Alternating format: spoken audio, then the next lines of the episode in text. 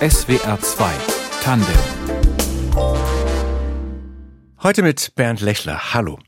Jedes Paar muss sich ab und zu neu erfinden. Das sagt unser heutiger Studiogast, die Paartherapeutin Angelika Eck, die in Karlsruhe eine Praxis hat und außerdem etwa die Kolumne Schlafzimmerblick in der Zeit, in der es um Sexualität geht. Und dieser Satz, der passt natürlich zu einer anderen alten Therapeutenweisheit, die da lautet, schlecht wird eine Beziehung von alleine.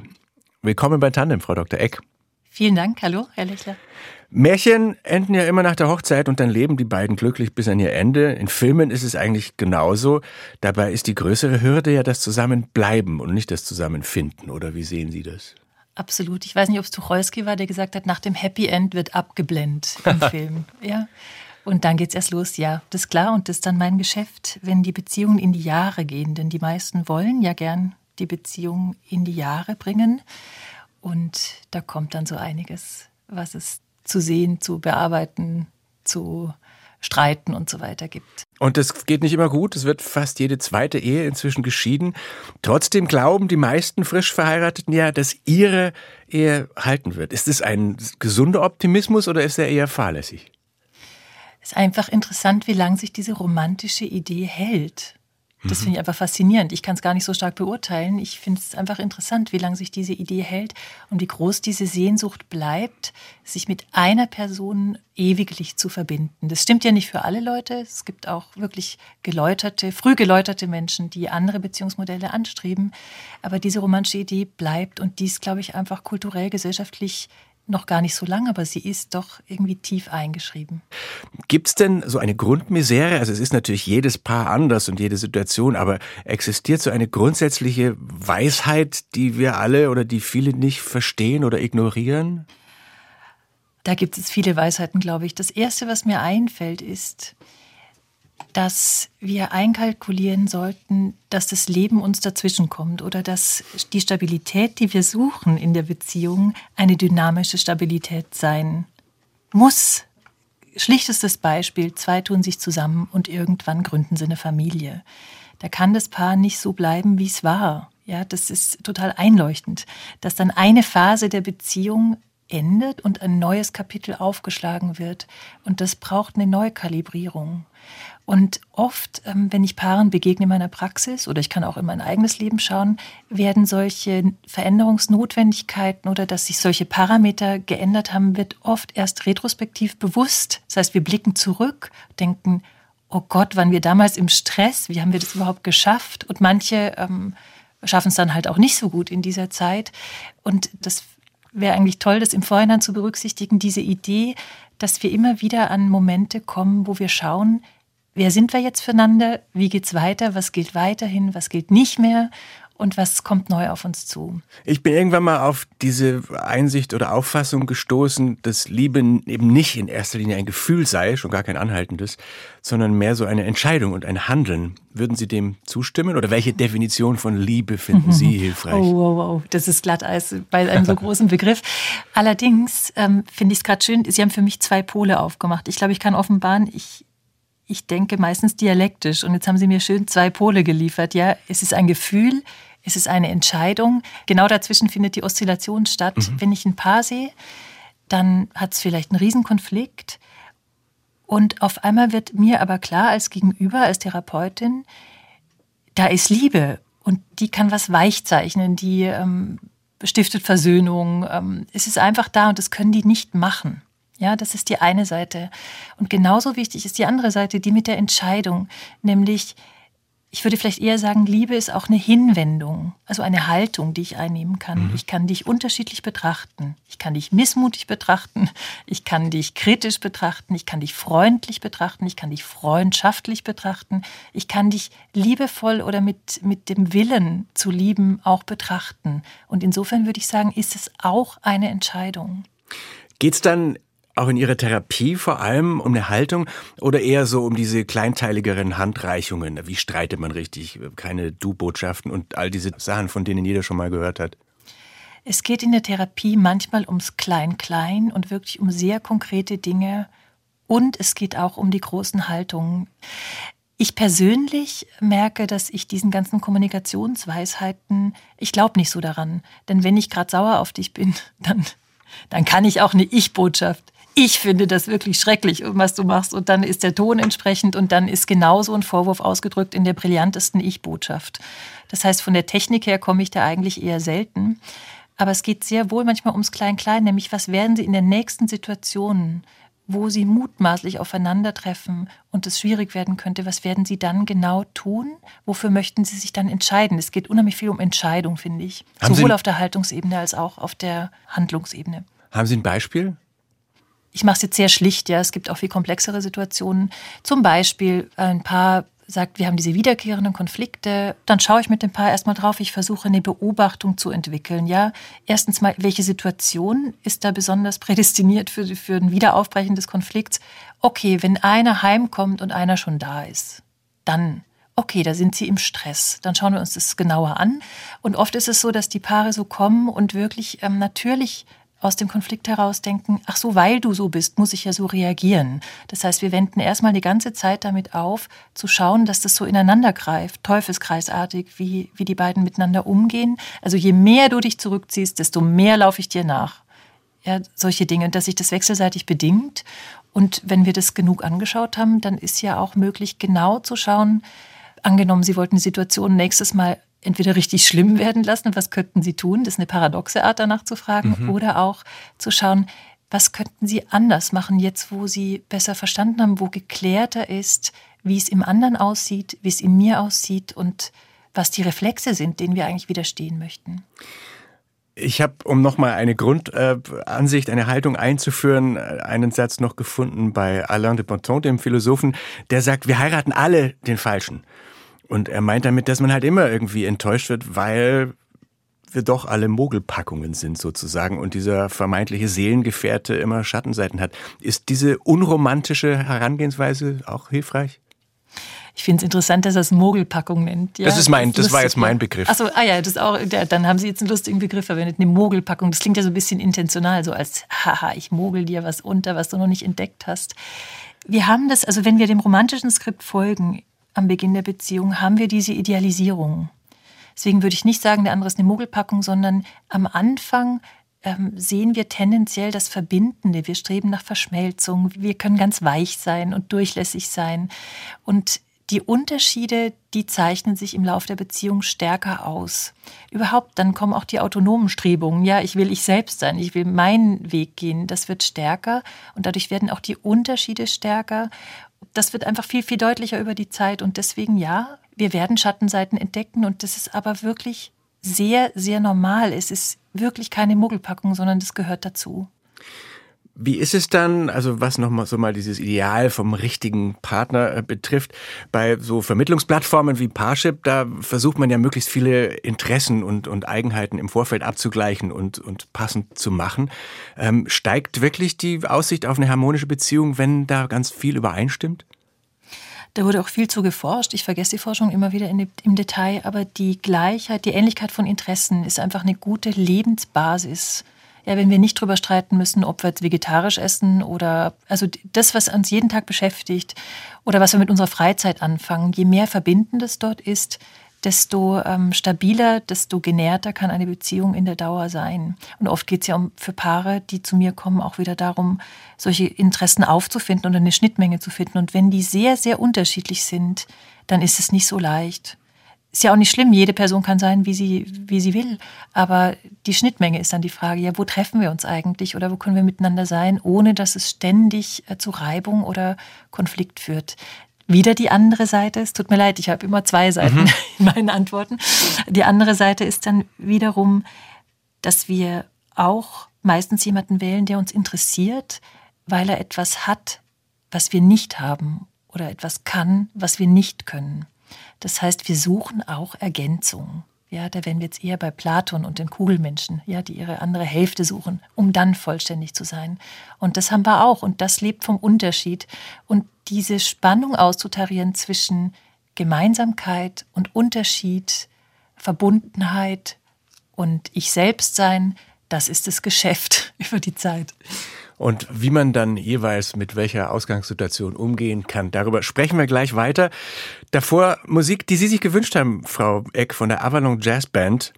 Kerestil de nos amours, was bleibt von unserer Liebe? Haben Sie das nach dem Titel rausgesucht oder musikalisch?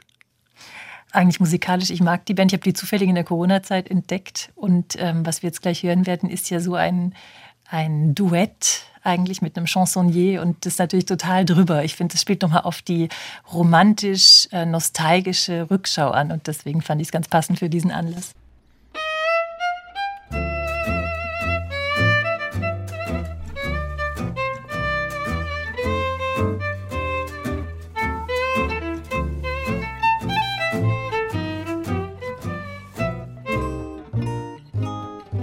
soir, le vent qui frappe à ma porte me parle des amours mortes devant le feu qui s'éteint.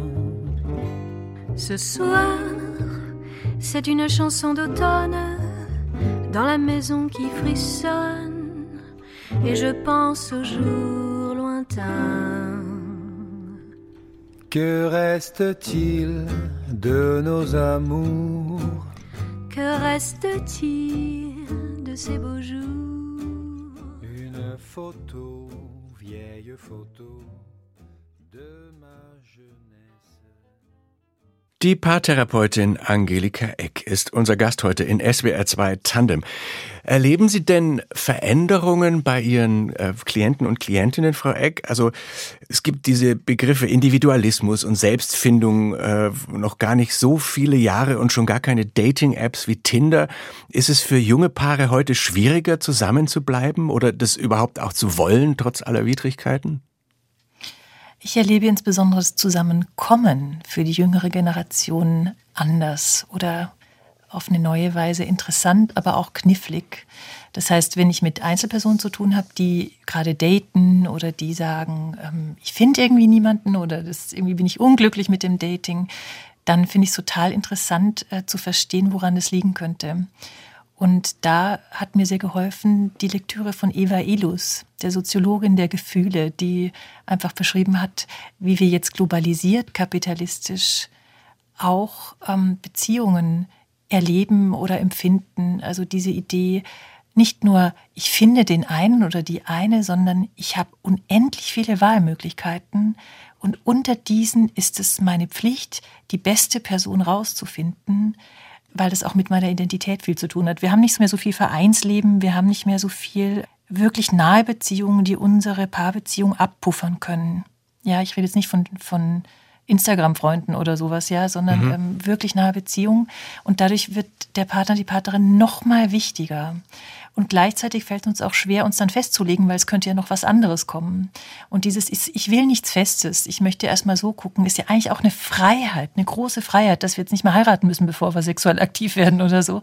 Auf der anderen Seite macht es die Lage auch unübersichtlicher und es gibt auch eine emotionale Verlorenheit und die Sehnsucht nach Verbindlichkeit. Und das bedeutet dann ja wahrscheinlich auch einen großen Anspruch in einer Beziehung, wenn sie dann zusammengekommen sind, die beiden, was jetzt noch vertretbar oder hinnehmbar ist und was nicht. Gibt es konkrete Beispiele, die Ihnen öfter begegnen? Also so ein Problem, an dem sich zwei aufreiben oder sich dann trennen, aus dem es aber eigentlich einen Ausweg gibt? Also diese Frage, wenn du nicht erfüllst, was ich mir wünsche, wenn du mein Bedürfnis nicht erfüllst, dann muss ich gehen, ja, oder diese Enge, die so entstehen, Konflikten, die erlebe ich durchaus, ja, dass jemand sagt, ich kann das nicht tolerieren, weil ich brauche etwas anderes. Gerade beim Sex ist es ja manchmal auch eine sehr heikle Frage, wenn eine Person denkt, der Sex ist überhaupt nicht da, aber ich brauche es ganz dringend. Also wenn es an solche ganz zentralen Bedürfnisse geht, ja, da neigen die Leute dazu, auch mal schnell die Flint ins Korn zu werfen. Ich bin ja nicht diejenige, die beurteilt, ob das jetzt sinnvoll ist oder nicht. Genauso erlebe ich es aber auch, dass die Leute wirklich in schwierigen Beziehungen ausharren. Ich finde das Durchhaltevermögen von Paaren eigentlich ziemlich gut unterm Strich. Und das hat auch mhm. damit zu tun, weil sie sich was aufbauen. Es ist ja nicht nur Kai Pflaume mäßig, nur die Liebe zählt, sondern es gibt Haus, Hof, Familie, Freundeskreise. Also das zerstörerische Potenzial einer Trennung wird von den Menschen, die ich treffe, durchaus gesehen. Es ist nicht so, ach, dann passt es nicht, dann werfen wir es halt weg. Ich erlebe die da eigentlich sehr leidensfähig und auch durchhaltefähig, sodass manchmal schon fast die Frage ist, ja, ist es denn notwendig, so lange durchzuhalten oder wäre eine Trennung auch eine Option? Wie wäre das denn, wenn ein glückliches Paar zu Ihnen käme? Also es kommen ja immer die mit den Problemen, aber so ein, ein rundum gesundes, was würden Sie an denen wohl zuerst beobachten? Körperkontakt. Körperkontakt und Blickkontakte. Also ich würde körpersprachliche Dinge sehen, wie sie sich anschauen, wie sie sich zuhören. Und ich sehe das auch. Also es gibt Paare zu mir, die sind im Großen und Ganzen glücklich. Die haben vielleicht in, an einer Stelle einen Konflikt oder so, aber die Grundverbindung ist da. Das wäre das allererste, was mir einfällt.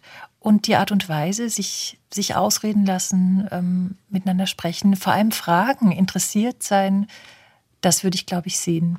Und viele Insider, das kommt sehr oft vor in meiner Praxis, dass die irgendwas nuscheln und dann lachen und ich frage so, wie bitte? Und sagen die, ah, war ein Insider. Dann denke ich, ja, das ist gut, ihr werdet mich bald wieder los. Was sind umgekehrt so die No-Gos, die Sie oft sehen, also verbreitete Verhaltensweisen, wo Sie sagen würden, wenn man es schafft, das bleiben zu lassen, dann ist man schon mal auf einem guten Weg? In meiner Praxis sehe ich selten ähm, Paare, die mit physischer Gewalt agieren miteinander. Mhm. Das sehen andere in anderen Plätzen mehr. Das ist natürlich wirklich ein No-Go und das muss, also da gibt es auch keine Neutralität oder so, ja, therapeutisch, da muss ähm, klar mit umgegangen werden, dass es aufhören kann. Und ansonsten ähm, sind es einfach diese Dynamiken, deswegen kann ich gar nicht sagen, lasst es bleiben und ja. dann wird alles gut. Es ist ja oft eine Dynamik, das heißt, wir polarisieren uns über die Zeit, wir werden enger, weil wir uns verletzt fühlen voneinander. Und dann können wir nicht mehr so gut zuhören. Das kennt jedes Paar, denke ich, auch aus dem Alltag. Es kann rein stressbedingt sein. Ja, dann kommst du mir quer und dann kann es sein, es häuft sich was an. Und das finde ich, also dieses Ausschweigen, das lange Anstehen lassen von Dingen, die eigene Enge dem Partner gegenüber nicht mehr zu spüren, sondern im Reflex zu handeln. Wenn es möglich ist, die Spielräume wieder zu erhöhen, dann ist es sicherlich eine ganz wesentliche Tugend. Standardfrage jetzt. Sie als Therapeutin wissen, wie es geht. Kriegen Sie es besser hin? mein Mann hört zu, Vorsicht. ähm, nein, ich krieg's nicht besser hin. Das, was ich gerade beschrieben habe, wenn es eng in mir wird, wenn, wenn der Alltag dazwischen kommt oder auch die Unterschiede. Also es gibt zwei bis drei Dinge, wo wir sehr verschieden sind. Und es ist immer wieder schwer, damit umzugehen. Und immer wieder tappe ich auch bei mir selbst in die gleichen Reflexe rein. Und Andererseits würde ich sagen, ja, wir kriegen es gut hin, weil das ist bewusst. Ähm, es gibt viel, viel mehr konstruktive Bewegungen daraus und es gibt wirklich auch die Idee, es lohnt sich, die Beziehung zu pflegen. Das hat ja verschiedene Konjunkturen. Wenn die Kinder sehr klein sind, dann steht es im Hintergrund und sobald der Raum wird, aber diesen auch zu nehmen, den, den einzunehmen, den zu füllen mit etwas, was nur wir beide machen. Das finde ich einfach, ist so eine schlichte Weisheit, aber ich merke, dass ich das am, am eigenen Leib, in der eigenen Beziehung, dass ich davon sehr profitiere. Deswegen unterm Strich, ja, es klappt gut. Ähm, ich würde gerne nochmal auf dieses, auf dieses Grundprinzip eingehen, das ich ganz am Anfang angesprochen habe, diesen Satz von Ihnen, dass sich ein Paar ab und zu neu erfinden muss. Das ist wahrscheinlich ein Widerspruch, oder? Mit dem wir lernen müssen zu leben, dass wir einerseits Stabilität wollen und eben nicht ständig Veränderung. Aber wenn sich nichts verändert, dann wird uns langweilig oder wir bleiben stehen. Wenn sich nichts verändert, dann kann das Paar oder das Paarsystem technisch ausgedrückt nicht fortbestehen an gewissen Punkten, nämlich an den Punkten, die wirklich eine Transformation erfordern, wo wir nicht mehr so weitermachen können wie bisher. Ein ganz, ganz äh, krasses Beispiel dafür, also im Erleben oft krass, sind Affären, ja beide dachten, so gehen wir zu zweit durchs Leben und dann hat eine Person eine andere ähm, Beziehung, also wenn es sozusagen heimlich passiert, eine Affäre ist nicht eine offene Beziehung, dann passiert es und dann ist so viel erschüttert, dass irgendwie klar wird, ach so, du bist gar nicht mehr der, für den ich dich hielt und du ja auch nicht. Und das ist ein Beispiel von vielen möglichen Beispielen, wo es nicht geht, einfach stabil weiterzuschippern. Wir können das nicht unter den Teppich gehen, wir müssen wieder aufeinander zugehen und uns neu anschauen. Deswegen würde ich sagen, es ist überlebenswichtig, sich neu zu erfinden. Max Frisch nannte das die größte Sünde in einer Beziehung, sich ein Bild vom anderen zu machen und ihn damit festzulegen, meint er. Kann man das umgehen oder wie legt man es wieder ab? Aus meiner Sicht können wir es nicht umgehen, denn, wie Sie zu Recht gesagt haben, ist, wir suchen Stabilität. Wir nehmen ja nie alles voneinander wahr. Wir nehmen selektiv wahr. Und wir nehmen bevorzugt das wahr, was uns einleuchtet, was uns Stabilität garantiert. Denn meistens wollen wir ja miteinander länger sein. Also es ist ziemlich gut, wenn der andere verlässlich ist. Das ist also, denke ich, unvermeidlich und sogar funktional, dass wir uns ein Bild voneinander machen. Interessant ist, dass oft zu Beginn der Beziehung, ich denke jetzt auch wieder an sexuelle Fragestellungen, zum Beispiel die Beziehung beginnt und ein Paar beginnt sexuell miteinander und dann wird vielleicht deutlich, oh, du bist ganz anders oder das klappt nicht so gut, also ähm, vermeiden sie vielleicht eher Sexualität und dann kommen sie zu einem Zeitpunkt später in die Beratung und wollen dann was ähm, verändern und merken, wir hängen noch an diesen alten Bildern voneinander. Deswegen finde ich die Metapher des Bildes ganz schön, ja, zu sagen, mhm. ah, ist das Bild denn noch aktuell oder möchten Sie schauen, wer Sie denn heute sind? Und äh, damit können die Paare oft viel anfangen. Ist nicht ganz leicht, aber sie können viel damit anfangen. Und weil das Stichwort Sexualität jetzt schon öfter gefallen ist, sprechen wir da natürlich auch gleich drüber. Nach noch einem Musikwunsch von Ihnen, Frau Eck, der hat mich besonders gefreut, weil ich das Lied neulich auch zum ersten Mal gehört habe und toll fand. Federkleid von Voodoo Jürgens. Wie kommen Sie mhm. auf den? Durch meinen Mann. Der spielt Ihnen ab und zu Musik vor. Ja, der spielt mir ab und zu Musik vor und der hört auch sehr viel Musik. Ich bin da eher so ähm, ein bisschen fauler vielleicht oder so. Aber er ist ja immer vorne mit dabei und er schließt sich immer neue Musik.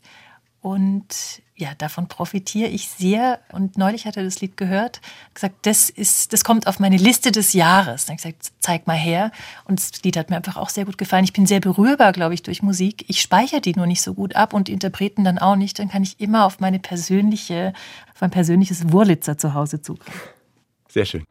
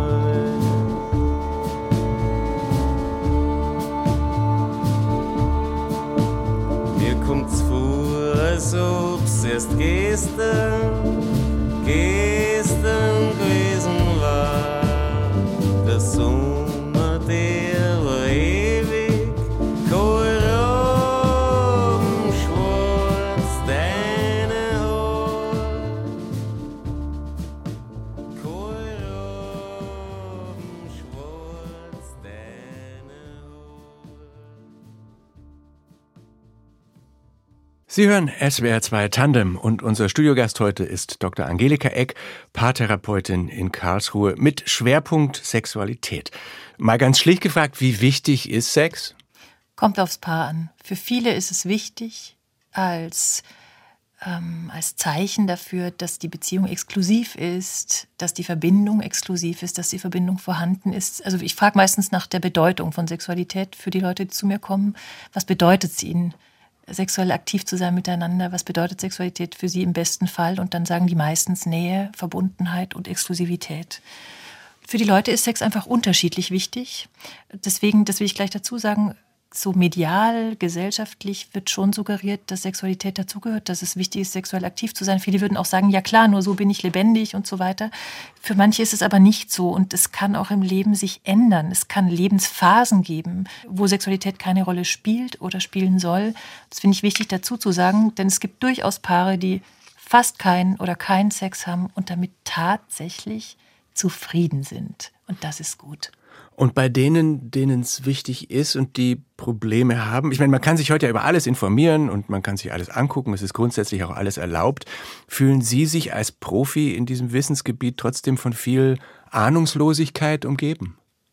Das ist total spannend, weil, wie Sie sagen, die Information scheint überall zu sein und Gleichzeitig gibt es immer wieder große Wissenslücken und es gibt vor allem unendlich viel Scham. Ich finde es auch ganz wichtig, dass ich das nicht vergesse, weil ich ja täglich über dieses Thema mit Leuten spreche, dass ich im Sinn habe, dass die zu mir kommen und die vielen, die nicht herkommen, die schämen sich noch viel mehr. Also dass es ein Riesenthema bleibt und das finde ich total faszinierend, weil also es ist ja auch schade eigentlich, es könnte jetzt so viel weiter sein alles, aber das ist mitnichten der Fall.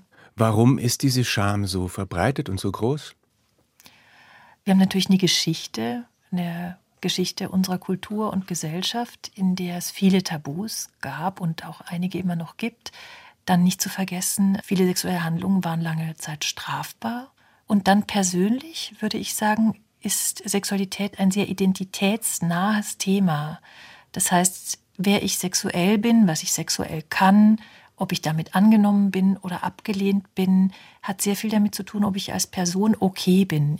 Und wohin führt das dann in einer Beziehung, diese Scham? Es führt vor allem, wenn da Scham ist oder wenn die Angst vor Ablehnung groß ist, führt es tendenziell zu Schweigen, ja, zum Nicht-Kommunizieren, nicht aktiven Kommunizieren über dieses Thema. Ich habe neulich angefangen, mit einer Gruppe zu arbeiten und habe dort neu, aber ich war wieder neu überrascht davon, wie allein dieser Effekt, etwas mit anderen teilen zu können, die in einer ähnlichen Situation sind, wie der wirkt, was das für die Leute ausmacht, wie es sie erleichtern kann. Kann man für sich an seiner Scham arbeiten? Oder wie macht man die kleiner? Am wirkungsvollsten sehe ich das in Beziehungen. Ich kann jetzt von einer therapeutischen Beziehung sprechen, wenn ich mit einer Person in meiner Praxis spreche und sie traut sich mir etwas zu sagen, was sie noch niemandem erzählt hat, weil sie sich dafür schämt. Und ich als Gegenüber kann das aushalten. Ich, ähm, ich, ich falle nicht tot um, ich falle nicht vom Glauben ab, ich ekle mich nicht. Ich, ja, also wenn ich das als Therapeutin so aufnehmen kann und mich vielleicht sogar dafür bedanken kann, dass die Person mir das sagt, ist es oft eine, eine wichtige Korrekturerfahrung. Und das muss ja nicht in der Therapie geschehen, das kann ja auch mit einer anderen Vertrauensperson so kommen. Also Scham ist etwas, was ja in den Augen der anderen, also wie sehen mich die anderen? Deswegen glaube ich, dass das Wirksamte ist, vor die Augen der anderen zu treten und in Kontakt, in Beziehung zu treten. Und geht es dann in den Therapiestunden auch oft um Lustlosigkeit und wie man die vielleicht überwindet, wenn man das möchte? Ja, in meiner Praxis ist es so, dass das mit zu den häufigsten Anfragen kommt. Entweder eine Person kommt, die sich der Lustlosigkeit bezichtigt oder bezichtigt sieht und da weiterkommen will. Häufig sind es aber auch Paare, wo es einfach diesen Unterschied gibt im Begehren. Und wichtig ist für mich dann nicht zu sehen, ah, das ist eine lustlose Person und eine lustvolle Person, sondern das sehe ich bereits als Teil eines dynamischen Paargeschehens, dass mit der Zeit die beiden in diese recht starren Positionen gerutscht sind. Denn jede Person, die sagen würde, ich habe keine Lust, kennt auch lustvolle Anteile. Und jede Person, die sagt, ich bin jetzt hier der lustvolle Part, kennt eigentlich auch Lustlosigkeit. Und das wieder zu verflüssigen, das äh, wieder beweglicher werden zu lassen, das sehe ich dann als meine Aufgabe an. Was für Erfolgsgeschichten haben Sie da erlebt? ja, das ist eine gute Frage, weil das sind oft so Prozessgestalten, wo Verschiedenes auftaucht und ich kann jetzt gar nicht so sagen, am Ende, ja, haben sie so und so oft Sex und es ist ganz, ganz toll. Ich glaube, die Erfolgsgeschichten haben damit zu tun, dass zwei sich trauen, es klingt jetzt sehr platt vielleicht, aber zu sich selbst zu stehen, also wirklich bei sich selbst erstmal zu schauen, was möchte ich denn und was möchte ich auch nicht und das mehr zuzumuten. Und wenn dann die andere Person das aushalten kann, austragen kann und auch selbst sichtbarer wird, dann wird die Beziehung intimer. Und das heißt jetzt eben nicht unbedingt, dass danach sexuell konkret ist, was gewonnen ist. Es kann schon auch mal so kommen, ja, die verständigen sich besser und dann können sie anderen Sex machen oder so, ja. Aber dieses Voreinander sich zeigen dabei zu bleiben und im Spiel zu bleiben, im Prozess zu bleiben miteinander, das erlebe ich als, als was Wichtiges. Ich fand das Stichwort intim gerade gut. Intimität, ist es was, das alle erreichen können oder auch alle wollen? Und ist das das große Ziel? Ich finde ganz schön dieses Wortspiel einer amerikanischen Kollegin Tammy Nelson, die hat mal so gesagt, Intimacy into me see. Also lasse ich dich in mich hineinschauen. Und ja, machen wir das gegenseitig. Das gefällt mir sehr gut, weil es nicht so eine Weichspüler-Variante ist, so intim heißt einfach nah und schnuckel, schnuckel, sondern es ist durchaus auch, es hat einen konfrontativen Teil da drin. Also bin ich bereit, mich sehen zu lassen in der Beziehung von innen. Und das gefällt mir sehr, aber da sind die Paare unterschiedlich aufgelegt und ich wäre die Letzte, die einem Paar ein bestimmtes Intimitätslevel vorschlagen oder gar vorschreiben wollte. Ich treffe immer wieder Paare, die gute ähm, Kameraden sind, könnte ich sagen, ja. Und ich habe auch schon Erleichterung erlebt darüber, dass sie gemerkt haben, die Therapeutin bewertet es nicht negativ, nur weil sie nicht so verliebt sind, wie sie vielleicht denken, dass sie sein sollten. Ich finde es sehr schön, einem Paar den Raum zu geben, den es einnehmen möchte, auch bei mir. Und das Stichwort Erfolg, das Sie gerade benutzt haben, das greifen wir auch gleich noch auf. Nach noch einem Musikwunsch von Ihnen. Ihre Auswahl hat unserem Musikredakteur Tristan Reiling offenbar sehr gut gefallen. Portishead, Glorybox, das ist für eine Therapeutin, würde ich jetzt sagen, ganz schön düster. Ja, die Therapie ist ja keineswegs ein äh, rosarotes Geschehen, sondern, also ich würde sagen, Voodoo Jürgens war auch schon so. Die Vergänglichkeit, der Tod gehört zur Liebe dazu. Und Düsteres, Depressives, das ist auch dabei. Das muss man mögen, sonst kann man den Job nicht machen.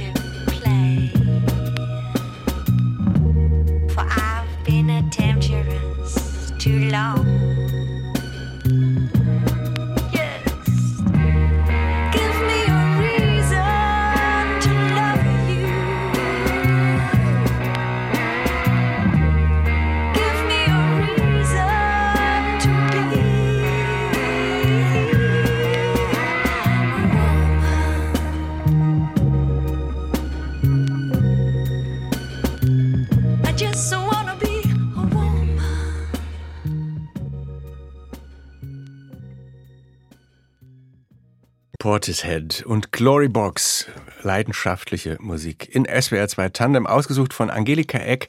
Sie ist Paartherapeutin und Sexualtherapeutin in Karlsruhe. Ich sah ein Interview mit Ihnen auf YouTube, Frau Dr. Eck, da haben Sie auf die Frage, was Sie ohne Ihre therapeutische Tätigkeit machen würden, geantwortet, mehr Gärtnern. Und ich hätte gedacht, Sie sagen mehr Klavier spielen oder was immer Ihr Instrument ist, denn Sie haben vor der Psychologie Musik studiert. Wie haben Sie sich damals Ihre Zukunft ausgemalt?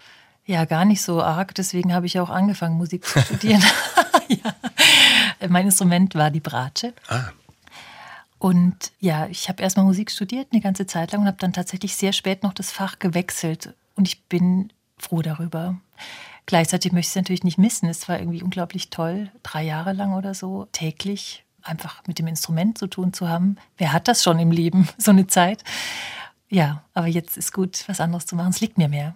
Und wenn Sie sagen, Ihr Mann ist Ihre jetzt Ihre Musikbox, kommt es dann daher, dass Sie sich mehr mit klassischer Musik beschäftigen? Nein, ähm, das tut er auch. Wir haben uns ja so kennengelernt, dass er mein Schüler war. Insofern kennen wir beide verschiedene Musikgenres. Aber ja, wahrscheinlich habe ich mich jetzt in meinen Jugendjahren mehr im klassischen Bereich aufgehalten. Also mehr in der E-Musik, könnte man sagen. Und ansonsten, ich habe gerade nochmal gedacht, bei den ganzen Liedern, wie verbindend Musik eigentlich für mich ist oder welcher Reichtum durch meinen Mann jetzt in mein Leben kommt, über seinen Musikgeschmack oder so. Das ist mir gerade nochmal ganz bewusst geworden, auf berührende Weise. Genau, also ich, ähm, wir gehen auch zusammen ins Konzert. Wir lieben beide auch klassische Musik, aber die andere Seite kommt durch ihn zu mir.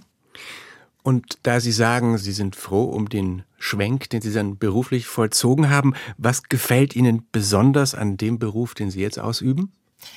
Ich liebe wirklich die Paartherapie und auch die Sexualtherapie, weil ich es so interessant finde, wer da kommt und weil es so ein begegnungsreiches Geschehen ist. Das liegt mir einfach, glaube ich, sehr. Ja, für andere wäre das nichts. Die wollen lieber im Labor sitzen oder denken, oh Gott, diese ganzen Probleme. Aber ich sehe das gar nicht so. Ich finde einfach sehr interessant, was in Beziehung geschieht. Und ich begegne gern Menschen. Und dadurch ist es für mich unterhaltsam, es energetisiert mich.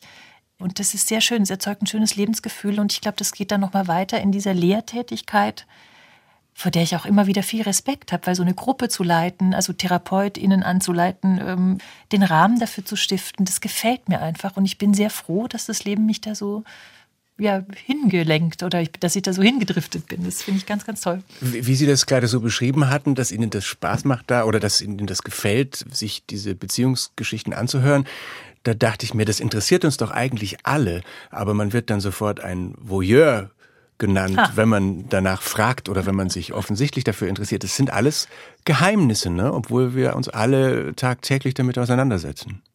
Das stimmt, das stimmt tatsächlich. Es ist total der Intimraum, in den ich da vorgelassen werde. Und Vielleicht ist auch ein bisschen Voyeurismus dabei, wobei es jetzt nicht mein Leitmotiv ist. Es ist einfach, ja, es wäre jetzt wirklich sehr praxisschädigend, wenn es so wäre und ich es auch noch öffentlich verkünden würde.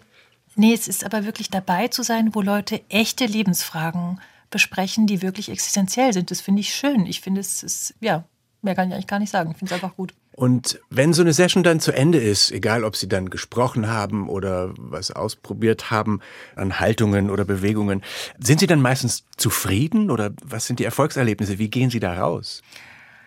Unterschiedlich natürlich. Meistens kommen wir zu einem bestimmten Punkt, der relevant ist. Der ist nicht immer gut. Manchmal geht auch jemand raus und trägt schwer, ja, weil was Problematisches zur Sprache kam, weil es was ist zum drauf rumkauen. Das finde ich aber nicht schlecht, ja. Es muss nicht immer eine Erleichterung geben.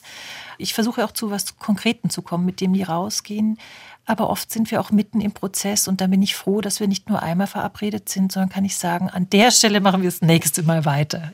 Wie oft kommt es vor, dass man das nicht, ich nenne es mal heilen kann oder dass es nicht besser wird, sondern dass Sie am Ende eine Trennung begleiten? Ich begleite interessanterweise die Trennung, wenn sie kommt, meistens nicht, obwohl ich es auch im Angebot hätte. Ich habe überlegt, warum das so ist.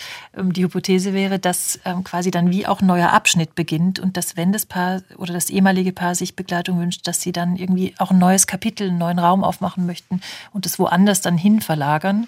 Macht mir auch nichts aus. Insgesamt weiß man aus der Paartherapie Forschung, dass eben viele Paare spät kommen zur Therapie, zu spät manchmal, um die Beziehung fortzusetzen. Das heißt, ein Drittel, das ist eine ganz grobe Faustregel, ich weiß gar nicht, ob die heute noch so gilt, aber so könnte ich es vielleicht auch für meine Praxis sagen, ein Drittel verbessert die Beziehung und bleibt zusammen, ein Drittel hat vielleicht auch keine großen Veränderungen und macht irgendwie weiter und ein Drittel könnte sich auch trennen. Bei mir sind es wahrscheinlich ein bisschen weniger, die sich trennen am Ende, aber es ist kein Erfolgsrezept meiner Praxis. Ich finde, Trennung ist kein Misserfolg. Es ist manchmal sinnvoll, einem Paar dabei zu helfen, die Angst vor einer Trennung zu verlieren und diesen Schritt zu wagen, weil es ja ein sehr risikoreicher oder kostenreicher Schritt ist. Denken Sie sich oft, die hätten mal früher kommen sollen? Oder sollte man überhaupt die Beziehung regelmäßig durchchecken lassen in der Therapie, so wie man sein Auto zum Kundendienst bringt? Idealtypisch ja, aber für die meisten ist es überhaupt nicht attraktiv, sondern die meisten funktionieren miteinander, solange sie eben können, ja, und machen so gut sie es können. Und wenn es dann brennt, dann kommen sie vielleicht mal auf die Idee. Ähm, idealtypisch wäre es gut, ob jetzt mit einer dritten Person oder ohne, innezuhalten und zu gucken, wie geht's mir in dieser Beziehung? Erstmal sich selbst zu befragen und dann auch zu schauen, wie geht's dir da? Weil einfach so vieles passiert, was wir gar nicht bewusst erleben.